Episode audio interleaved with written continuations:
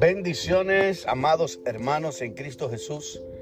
Hoy vamos a darle gracias a Dios una vez más por la oportunidad que tenemos de llevar el mensaje de la palabra de Dios. Hoy vamos a hablar sobre la clasificación de los dones del Espíritu Santo. La clasificación de los dones del Espíritu Santo varía ligeramente según la tradición cristiana, pero generalmente se aceptan los siguientes dones. Entre ellos vamos a ir eh, hablando sobre cada uno de ellos y lo vamos a ir conceptualizando de una manera explicativa para que cada uno de ustedes tenga mayor claridad con respecto a cada uno de los dones. Primer don, el don de sabiduría. Es el don que permite discernir la voluntad de Dios y actuar en consecuencia. El segundo don es el de entendimiento. Es el don que permite comprender profundamente las verdades de la fe y las realidades espirituales. El tercero es el consejo. Es el don que permite guiar y aconsejar a las personas en situaciones difíciles. Muy importante y necesario. El cuarto es el don de la fortaleza, que es el don que otorga la fuerza interior para perseverar en la fe y superar las dificultades. 5. El don de ciencia. Es el don que permite comprender la verdad divina y las realidades creadas. El sexto es la piedad. Es el don que permite amar a Dios y al prójimo con un amor profundo y auténtico. El séptimo es temor de Dios. Es el don que permite reconocer la grandeza y la santidad de Dios y obrar en consecuencia.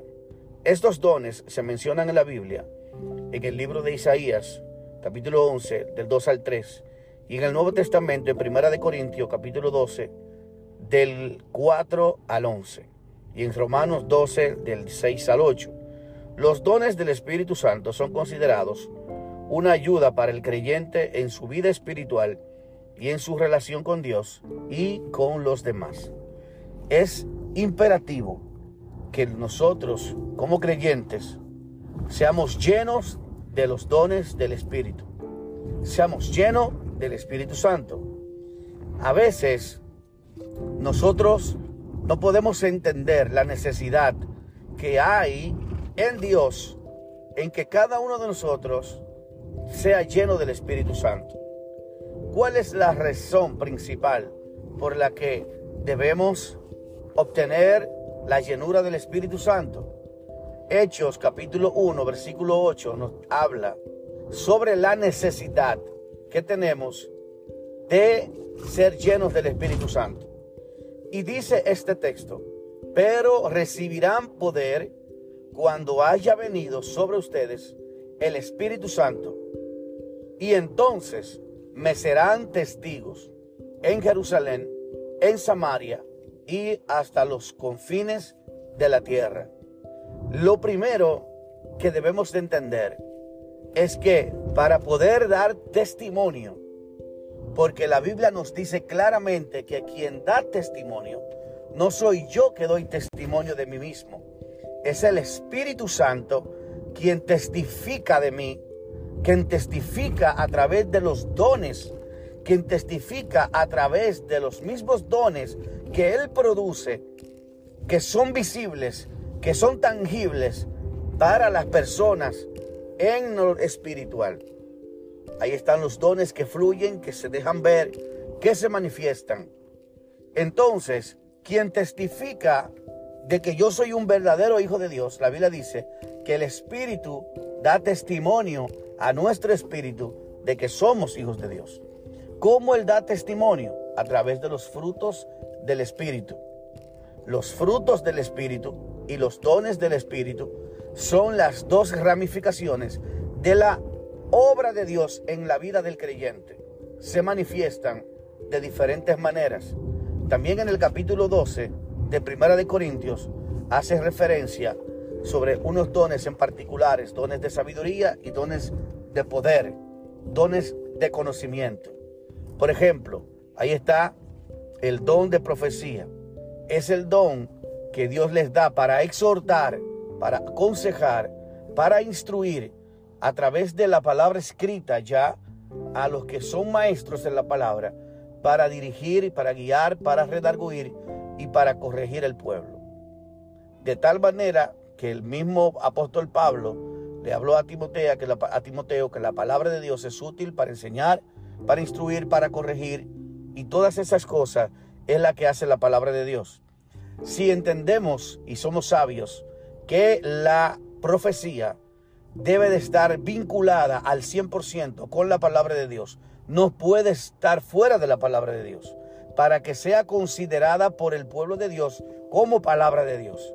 Por lo tanto, la Biblia nos manda a analizar las profecías, a estudiarlas. Por ejemplo, cuando el apóstol Pablo hace mención de estas cosas, dice que si alguien se levanta con una supuesta, digo supuesta palabra profética, porque debe de analizarse, debe de, debe de cuestionarse, de acuerdo conforme a la palabra de Dios, para poder ser aceptada, porque el Espíritu Santo que habla la palabra, habla a través de la palabra de Dios. Usa la palabra de Dios para hablarnos. Ese es el instrumento claro. El apóstol Pedro dice que la palabra profética más segura es la palabra de Dios. Por lo tanto, lo establecido por Dios como palabra de Dios, como voz de Dios, es lo que tenemos escrito. Por lo tanto, cualquier persona que ose predicar, tiene que predicar conforme a la palabra. Si osa profetizar, tiene que hacerlo conforme a la palabra de Dios. O sea, tiene que hacerlo conforme a las escrituras. Esa es la directriz que tenemos como iglesia para comprobar que algo, que alguna palabra profética o que una enseñanza proviene de la voluntad de Dios. ¿Qué hará el Espíritu Santo según Jesús dijo? La obra del Espíritu Santo es recordarnos todas las cosas que Él nos había dicho por medio de Cristo, ¿verdad? Todas las cosas que Dios había hablado. Entonces el Espíritu Santo va a hacer es recordar. La palabra recordar quiere decir es tomar de lo que ya antes existía para dejárnoslo otra vez como prueba, como evidencia de, la que, de lo que yo, Dios ya dijo. Por lo tanto, si Dios no ha dicho algo, el Espíritu Santo no puede tomar algo de donde no lo hay. Esta es la palabra profética.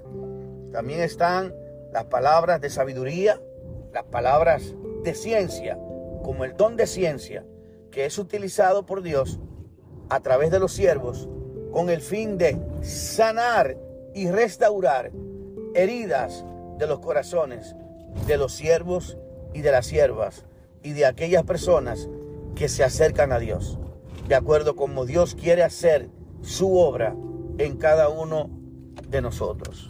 La obra de Dios es nueva cada día en nosotros y aquí están los dones del Espíritu que son el poder de Dios en nuestras manos para que podamos hacer lo que Dios nos mandó a hacer con eficiencia y con excelencia. Así que bendiciones, amados.